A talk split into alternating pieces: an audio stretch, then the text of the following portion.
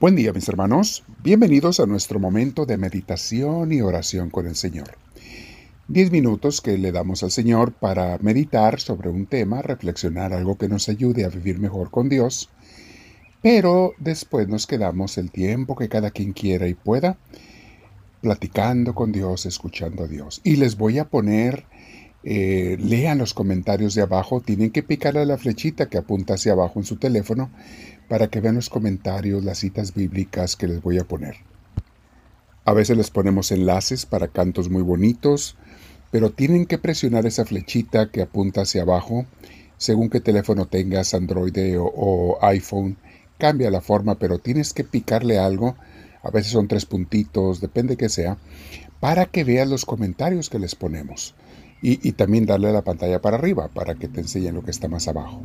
Bueno, mi hermana, mi hermano, Siéntate en un lugar eh, con la espalda recta, lo más que puedas. Eh, si tienes audífonos, póntelos para que nada nos distraiga. Y en tu corazón invita a Dios. Le dedicamos este tiempo de nuestra vida, estos momentos, porque todo el tiempo es de Dios, pero es muy importante que tú se lo quieras dedicar, porque eso cuenta mucho para Dios. No es lo mismo que tu vida sea de Dios a que tú se la dediques a Él. Eso cambia todo te acerca totalmente al Señor. Le agrada infinitamente que tú lo busques, que lo quieras, que lo desees. Como le decía la madre Conchita Cabrera, eh, le decía, hija, tengo sed de que la gente tenga sed de mí. Mi hermana, mi hermano, vamos a crear esa sed, o sea, esas ganas de Dios. Y eso es algo que uno se educa, mis hermanos. Es algo que uno lo hace. Uno aprende a desear a Dios. Bueno, respira profundo, tu espalda recta, si puedes cierra tus ojos. Dale este tiempo al Señor. Ven Espíritu Santo, lléname, ilumíname, inspírame, mi Dios. Mis hermanos, vamos a meditar eh, sobre, seguimos pensando y meditando sobre la mente, cómo ésta nos puede ayudar o a veces afectar para vivir en paz, para vivir con Dios. Y el título de hoy se llama Tú puedes corregir y educar tu mente. Estos temas los estoy escogiendo como un preámbulo, una preparación para el curso que comenzamos mañana con el favor de Dios sobre educando tu mente, fortaleciendo tu mente y tu vida espiritual.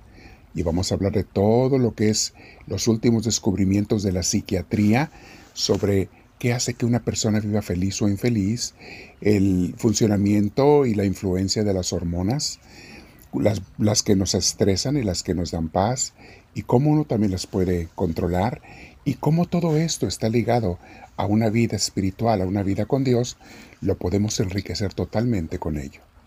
Entonces, prepárense para estos cursos, no los pierdan todos los viernes de crecimiento a las 7 de la tarde, tiempo California. Recibanlos, mis hermanos, los que viven en persona aquí en el sur de California, vengan a recibirlos. Y los que no los pueden ver en redes sociales, los que subimos, porque no podemos subir todos, pero los que subimos a las redes, aprovechenlos allí. El título de hoy se llama Tú puedes corregir y educar tu mente.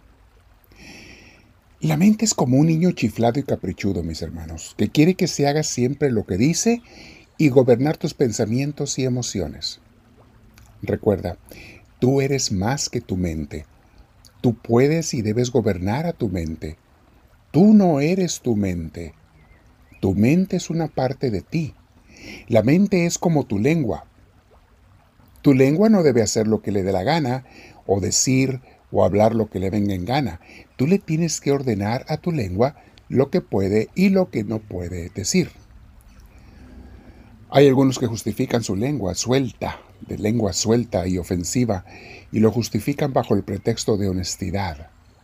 Ofenden, critican y destruyen con la lengua, con sus palabras, diciendo a la vez que ellos no son hipócritas y por lo tanto son muy honestos porque dicen lo que piensan. ¿Y quién les dijo a esos sinvergüenzas que sus pensamientos locos están correctos como para que los estén expresando?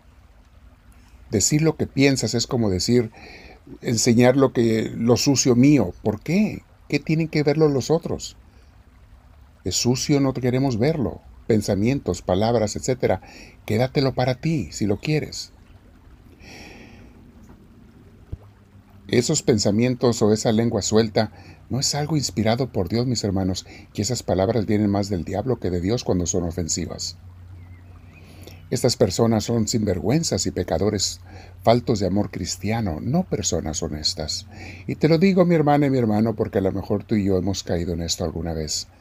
Y es muy bueno que seamos ahora sí de verdad honestos y reconozcamos que no está correcto ofender a nadie. Pero de igual manera, no está correcto que tu mente haga lo que le dé la gana. Así como no debes dejar a tu mente hablar contra otros, tampoco le debes permitir hablarte, mal de ti mismo. Que no te hable tu mente mal de ti mismo, mi hermana, mi hermano. Igual con la mente, no la dejes pensar en lo que quiera, ¿eh?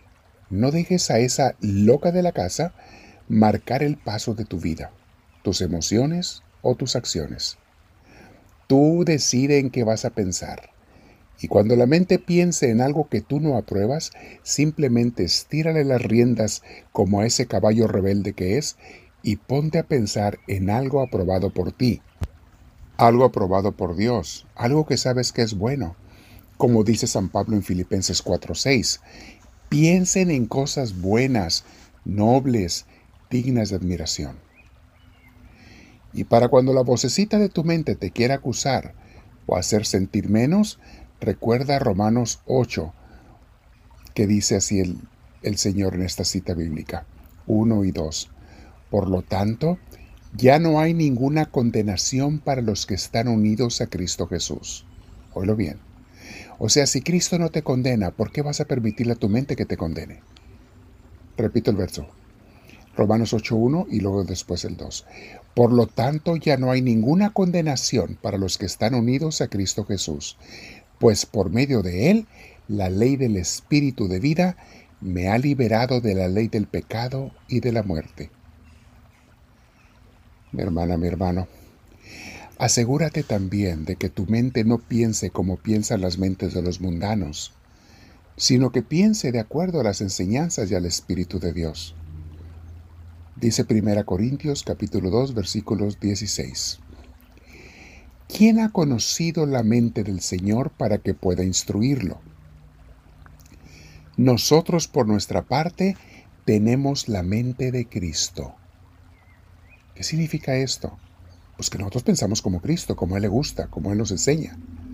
No lo que el mundo diga, no lo que la mente quiera, se le ocurra. Es lo que Cristo quiere, lo que pensamos nosotros, mis hermanos. Recuerda una cosa, nunca cedas ante los comentarios negativos ni de tu mente ni de los demás. Mira lo que nos dice la palabra en Isaías 26.3. Al de carácter firme lo guardarás en perfecta paz, porque confía en ti. Palabra de Dios. Al de carácter firme. No dice a los flojos, a los aguados, a los volubles, a los cambiantes, a los que un día piensan una cosa y otro día otra. No, no, no. Dice a los de carácter firme. Les, los guardarás en perfecta paz. O sea, estarán llenos de paz, de la paz de Dios cuando uno es firme en seguir a Dios. No importa que vengan tentaciones, malos consejos, malas influencias, yo sigo a Dios. Eso es tener carácter firme. La carne quiere otras cosas, no le hago caso. Confío en mi Señor y mi decisión es firme. Una cosa es que a veces falle por equivocación o debilidad y otra cosa es que yo me deje caer porque no quiero luchar, porque no tengo un carácter firme. Dios mío, ayúdame a entender estas cosas.